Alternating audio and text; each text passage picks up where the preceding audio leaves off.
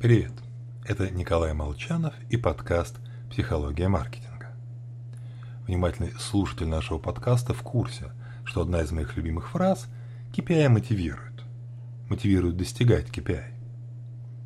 Только нынешние HR-аттестации – сущие цветочки по сравнению с вниманием, которое уделялось выполнению планов СССР, а точнее его перевыполнению.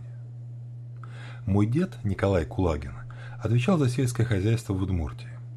Результат его деятельности можно оценить, сравнив положение региона с другими республиками Урала в конце 60-х, начале 70-х годов прошлого века.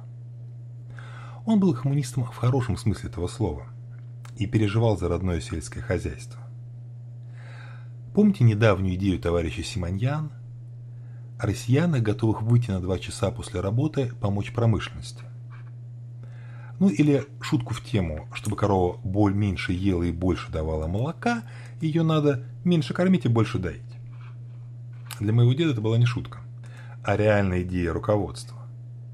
И дед на заседании обкома возмущался, что, невзирая на любое желание перевыполнить план, корова молока больше дать не может.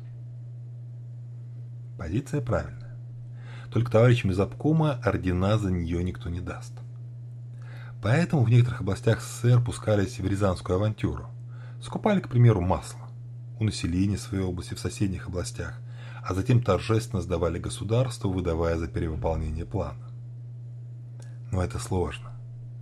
Поэтому, когда дед лежал в больнице в Москве, первый секретарь обкома нашел таки способ вдвое перевыполнить план. Если не по молоку, то хоть по мясу. Пустил под нож крупный рогатый скот. В следующем году республика осталась без мяса, но товарищ Марисов выполнил KPI и лично своей цели достиг. Получил орден Ленина. Так что KPI и раньше и сейчас вещь весьма и весьма опасная, будьте с ней осторожны. С вами был Николай Молчанов и его родственник.